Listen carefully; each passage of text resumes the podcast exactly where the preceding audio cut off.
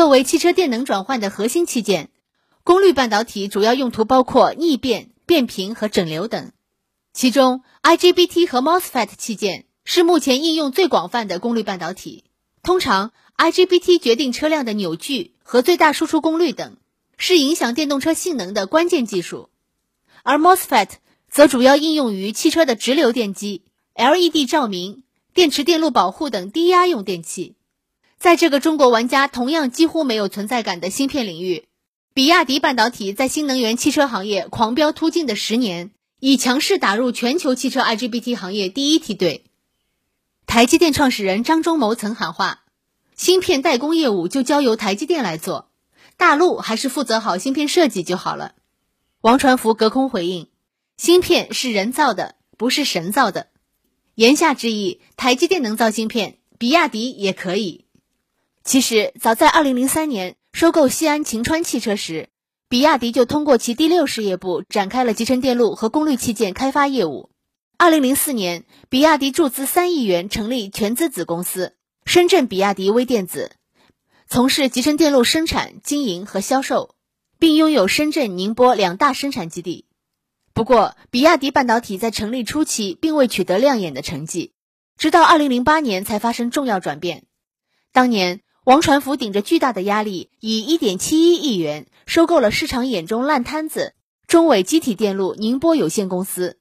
并更名为宁波比亚迪半导体有限公司。宁波中伟成立于二零零二年，由台湾亚太科技和大茂电子共同出资，主要从事六英寸芯片制造与服务，曾被视为浙江半导体产业的希望。但其引入的设备都是台积电使用近二十年的问题老古董。并为后来的破产埋下了隐患。当王传福豪赌收购宁波中伟时，外界很不看好这起交易，并预计比亚迪半导体会亏损二十亿元。但理解他的人分析称，王传福是想做电动汽车驱动电机的研发和生产，进而控制整个电动汽车产业链。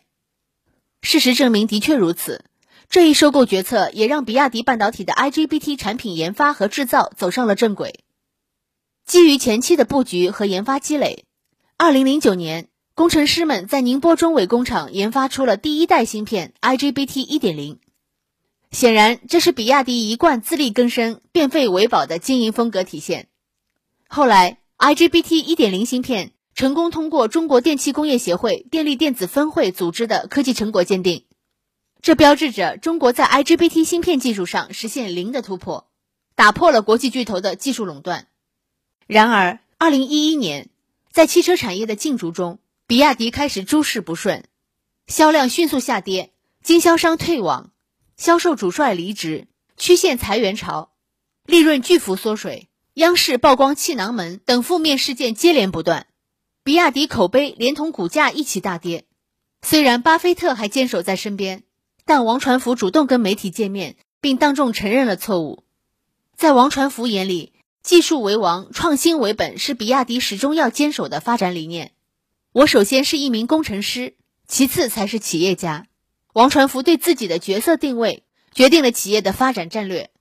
基于此，自2012年起，比亚迪相继研发推出了 IGBT 2.0和 IGBT 2.5，但在当时都未激起太大的涟漪。而随着技术的不断迭代升级，2018年。比亚迪半导体成功研发出全新的车规级产品 IGBT 4.0芯片，在性能、续航和功耗上有极大程度的提升和改善，从而一度成为车规级 IGBT 的标杆。目前，比亚迪半导体的业务已覆盖功率半导体、智能控制 IC、智能传感器及光电半导体的研发、生产及销售，拥有包括芯片设计、晶圆制造、封装测试和下游应用在内的。一体化经营全产业链，并在被三菱、英飞凌等厂商垄断数十年的 IGBT 市场撕开了一个裂口。而这些当初看似不相关的事情，最终交织在一起并结出硕果。当大多数企业在 IGBT 芯片上受制于人时，比亚迪却成功掌控整个电动汽车产业链，并在较大程度上避免了缺芯危机的影响。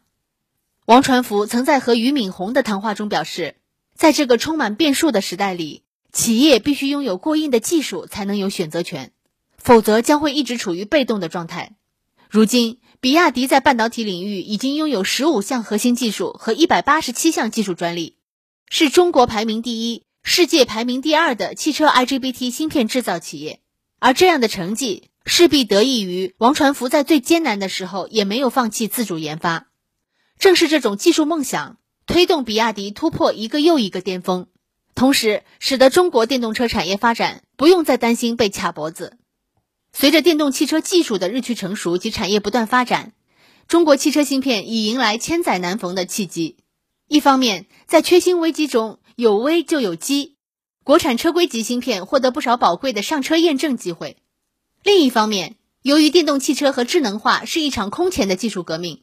中国汽车芯片企业也有了巨大的参与机会。而辅以国产替代的历史机遇，国内企业正从汽车芯片的各个领域逐个击破。未来，随着政策、人才、技术及资本等要素不断投入，中国汽车芯片将迎来群体崛起时代。